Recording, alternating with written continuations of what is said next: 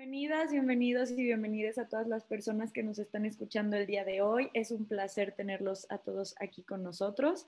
Em, el día de hoy estamos, eh, bueno, aquí parte del equipo de Politicals. Estamos muy contentas de poder estar hablando de este tema que me parece pues bastante importante. Eh, siempre todo lo que tiene que ver con política eh, me parece pues un privilegio poder ayudar a que las personas estén más informadas y así asegurar em, pues, pues que las personas se animen a votar y, pues en general que entiendan de qué se tratan las elecciones y, y, cómo es que funciona todo esto. A lo largo de este podcast vamos a estar hablando mi compañera Jimmy y yo, que está aquí con nosotros. No sé si quieres saludar, Jimmy. Hola, mucho gusto, muchas gracias por estar sintonizándonos. Em, gracias por la invitación, Ana Lu. Creo que es súper importante que hablemos sobre las elecciones, sobre todo en este proceso tan, tan complejo que está llevando a cabo. Son las elecciones más grandes de la historia, entonces para mí es todo un honor estar en este foro hablando sobre esta situación y esta representatividad que vamos a tener dentro de pocos meses durante la elección que se va a llevar a cabo el domingo 6 de junio. Claro, bueno, y pues para no dejarlos con el suspenso, si, si hay algunas personas escuchándonos que no entienden todavía muy bien de lo que estamos hablando, como ya mencionó Jime, este, este domingo 6 de junio eh, van a haber unas elecciones muy importantes y estas son las elecciones intermedias de, bueno, del 2021. Em, bueno, no sé si ya adentrándonos un poco al tema, eh, a lo largo de este podcast planeamos hablar de algunos municipios eh, que pues representan una gran importancia para estas elecciones. Vamos a explicar por qué. Pero bueno, eh, me gustaría empezar preguntándote, Jimé, eh, si nos podrías platicar un, un, poquito de qué son estas elecciones, por qué son tan importantes, em, eh, bueno, pues qué, qué es lo que tú podrías hablarnos sobre esto. Sí, claro. Mira, estas elecciones son particularmente importantes porque son las elecciones más grandes que ha tenido el sistema mexicano durante toda su historia. Em, como ya mencionaste, son elecciones donde se van a escoger los representantes municipales, es decir, los, los presidentes y los alcaldes, o sea, presidentes municipales y alcaldes, también regidores, síndicos, diputados locales, inclusive también al Congreso de la Unión, en este sentido a senadores y diputados federales. Y en adición, vamos a tener en la contienda a algunos candidatos a gobernadores. Por ello, como nunca antes se había visto, es importante que se toquen estos temas, es importante sentarnos en la mesa para saber que al menos tenemos que salir a votar, porque esas elecciones van a definir no solamente durante tres años el futuro de México, sino como tal van a tener una incidencia políticamente histórica en caso, tanto para bien como para mal, en el caso en el que van a tener una un efecto de aproximadamente 15 años. Imagínense que una decisión de tres segundos te repercuta durante 15 años de tu vida. Es por eso que tenemos que salir a votar sumamente informados. Y lo más importante es que sí tenemos que salir a votar, tenemos que combatir esta apatía de todo el sistema, de toda la sociedad mexicana. Claro, bueno, eh, me gustaría, digo, me parece de suma importancia que hablemos de esto porque si bien el gobierno pues busca representarnos eh, a todos los ciudadanos, es muy importante que incitemos también a los jóvenes a que salgan a votar, eh, sobre todo de los municipios que tienen mayor peso electoral, de los cuales vamos a estar hablando en este caso. tenemos a Whisky Lucan, tenemos el Estado de México con Toluca y, Toluca y Naucalpan.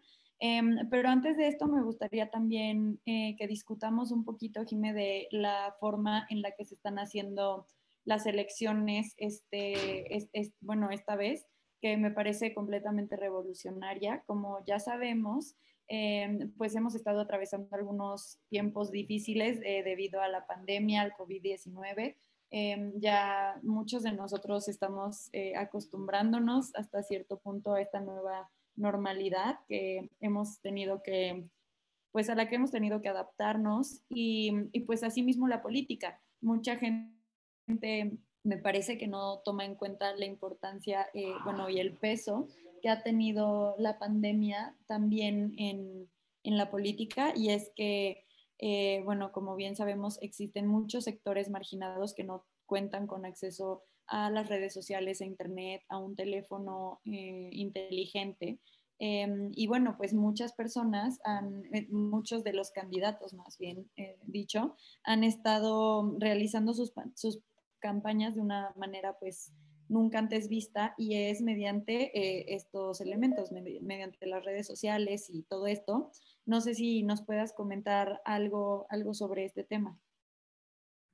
Claro, mira, en ese sentido se esperaba que la transición a una plataforma electrónica, en el caso de las elecciones, se llevara a cabo dentro de un estimado de 10 a 15 años aproximadamente.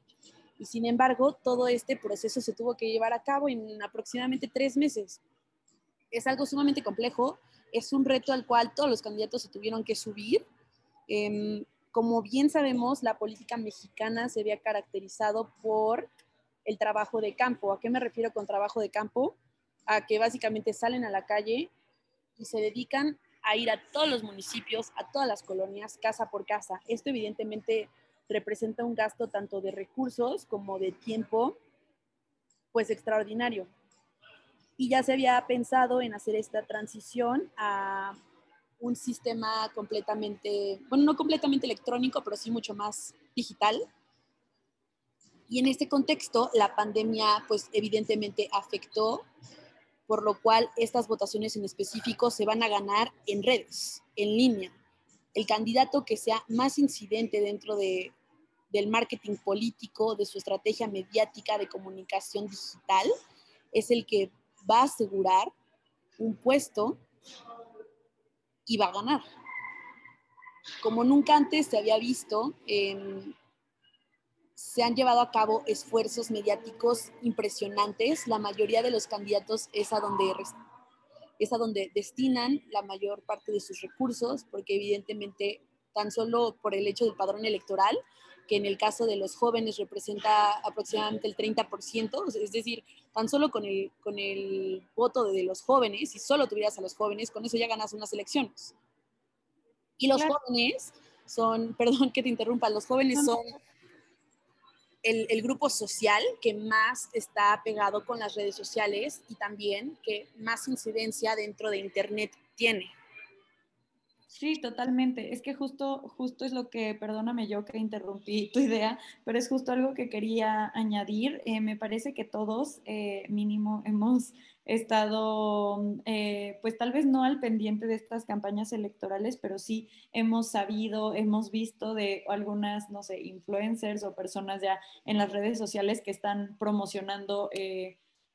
Su partido político de preferencia mediante las redes sociales eh, también hemos estado viendo muchos candidatos que han estado realizando nuevas, eh, pues, pues nuevas técnicas de campaña, como ya mencionamos anteriormente, y eso me parece eh, pues, pues bastante bueno porque es, es importante que, que los jóvenes estén informando sobre estos temas. Entonces, eh, a mí me parece sorprendente que así como lo mencionó eh, Jimé hace unos minutos, eh, eh, fue como una revolución que pasó en tan solo un par de meses, algo que se esperaba que se llevara de forma paulatina en, en, un periodo de tiempo determinado, pues de más de dos, tres años, haya sucedido tan rápido debido a las circunstancias en las que estamos y eso también nos muestra un poquito la, la forma y la necesidad de adaptarnos eh, que, con la que contamos los seres humanos. Entonces, eso me parece impresionante. Em, bueno, muchas gracias por eso también, eh, por explicarnos eh, pues todos estos nuevos métodos, pero tú, ¿qué opinas también sobre, bueno, hay varios partidos que han estado pues violando estas, estas em, pues esta nueva normalidad que han estado violando estas normas impuestas por el gobierno y, pues por, sanidad eh, del COVID-19 y se han estado yendo pues a zonas marginadas. Entiendo que mm, hay personas que no tienen la, capacidad de, contar con, con, ni siquiera con agua, con, luz, pues mucho menos eh, van a estar teniendo internet o algún dispositivo electrónico, pero también ha sido contraproducente, pues han traído muchas masas y, puede que esto afecta el número de contagios. Entonces, ¿qué opinas sobre estas, estos métodos que están utilizando algunos candidatos?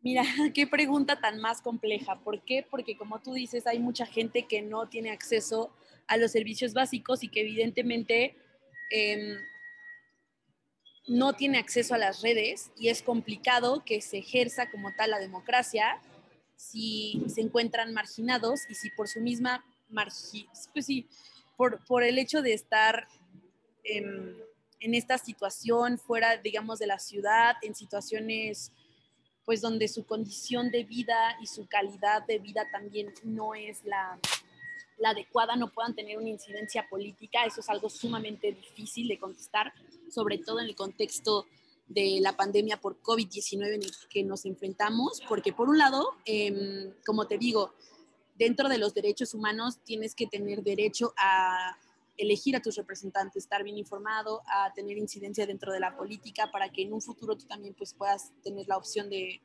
de exigir como tal el derecho a la democracia. Es sumamente importante, pero en este caso también em, te lleva a un dilema en el cual evidentemente también es necesario cuidar de la salud. Creo que no vería mal si los funcionarios públicos ya vacunados salieran a las calles a platicar con la gente, pero sin duda me parece un poco irresponsable que se lleven a cabo campañas en campo sin las medidas sanitarias adecuadas, porque recordemos que como funcionarios públicos o como candidatos a funcionarios públicos tienes la, tienes la responsabilidad de atender a tu gente. Y si eres el primero que expone a esa gente, ¿cómo puedes decir que tienes intención de servir cuando evidentemente sabes a lo que los estás exponiendo y que no, o sea, bueno, también el no saber qué condiciones médicas tienen ellos o simplemente qué recursos tienen, porque es muy fácil ir a una zona residencial a pedir votos, hacer campaña en campo, casa por casa, porque quizá tengan em, en caso de que se enfermen, tengan esos recursos para poder curarse, pero en zonas en populares, en zonas tradicionales, en zonas marginadas, con indígenas. En lo personal sí veo irresponsable ir a hacer campaña por un voto cuando en el caso en el que ellos se enfermen no pueden acceder ni siquiera a los servicios de salud básicos. Prácticamente es una, es una sentencia, no lo quiero decir tan grave, pero sí es una sentencia de muerte en caso de contagio. Sí, totalmente, totalmente de acuerdo. Pero bueno, eso ya era tocando un poquito el tema de la pandemia y de todo esto que estamos viviendo en el COVID-19, que sin duda podríamos hacer otro podcast enterito hablando solo de, esto y de cómo es que, que bueno, eh, estas elecciones han afectado, bueno, la pandemia han afectado las elecciones y cómo aún así llevar a cabo estas campañas ha afectado la pandemia al mismo tiempo, pero bueno, como ya dije, eso podría ser otro podcast completo. Pero pues ahora me gustaría que nos pasáramos, ahora sí, bueno, que nos adentráramos un poquito más hacia estos, eh, hacia estos municipios eh, que tienen una gran importancia para estas elecciones, así como ya mencionaste, Jimé, anteriormente, pues estas elecciones son sumamente importantes porque estamos hablando de, eh, de, de ocupar pues 75 espacios en el Congreso local Em, además de renovar, eh, me parece que más de 125 ayuntamientos. Entonces,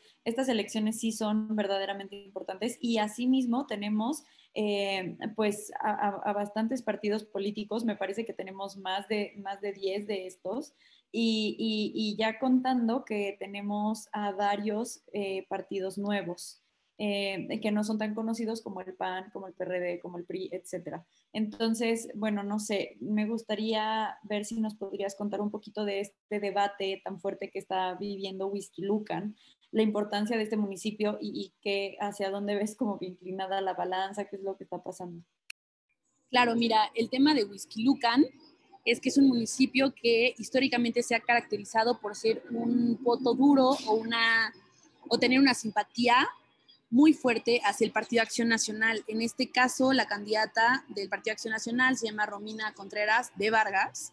Em, ella es la actual primera dama de Enrique Vargas, que es el actual em, presidente municipal de Lucan, ambos por el mismo partido, por Acción Nacional. Y en este sentido, evidentemente, eh, la balanza está inclinada a su favor. Creo que por el hecho de haber sido gobierno durante esta gestión, em, tienen las herramientas, tienen ya el acercamiento con la gente y cuentan con el trabajo que se realizó pues durante seis años.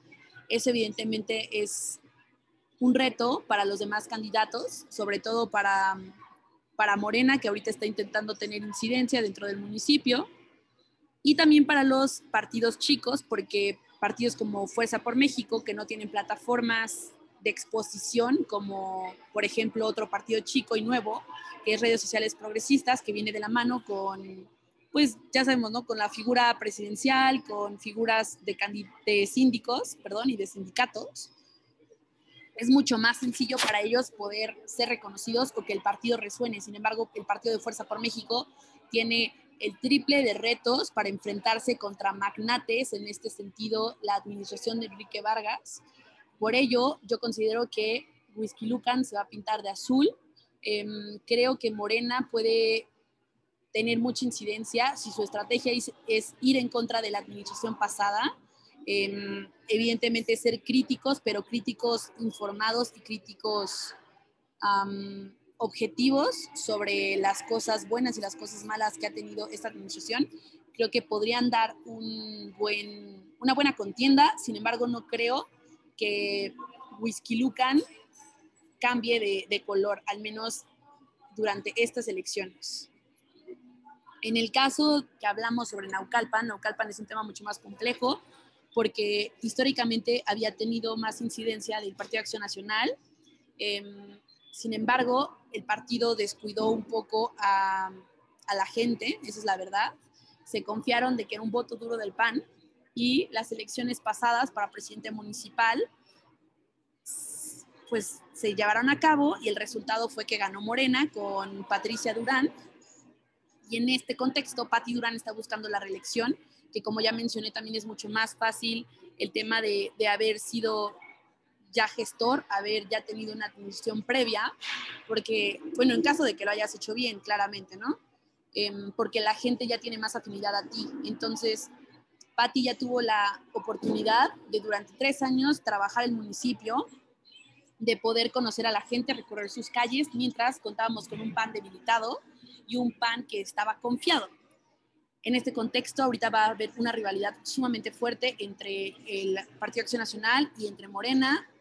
Se cierra a los dos candidatos. Considero que cualquiera de los dos es viable porque em, como tal Naucalpan se divide en, dos distritos, el, 29 y el 30, los cuales están sumamente parejos. El 30 es más de incidencia morenista, el 29 casi todo es panista. En ambos hay muchos jóvenes, de hecho en, en Naucalpan hay aproximadamente, bueno, sí, cuenta con un padrón electoral de, del 18% de jóvenes, lo cual es sumamente alto. Como ya mencionamos, tan solo ahorita con el voto juvenil, con eso ganarían elecciones. Un poquito, pero básicamente la idea es justamente eso, es que en estas elecciones se tiene que movilizar el voto joven, el padrón electoral es sumamente alto y también por el hecho de ser unas elecciones históricas, tenemos que votar de manera informada, tenemos que incidir y recordar siempre que como ciudadanos tenemos la responsabilidad de, evidentemente, elegir a nuestros candidatos y a nuestros futuros funcionarios públicos. Si nosotros no realizamos también nuestra labor, entonces en un futuro no podemos exigir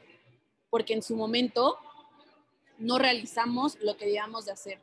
Para poder tener un voto informado necesitamos escuchar las propuestas de todos los candidatos, así que en este sentido ustedes voten por quien ustedes quieran que ustedes consideren que sea la mejor opción, pero salgan a votar, háganlo de manera em, responsable.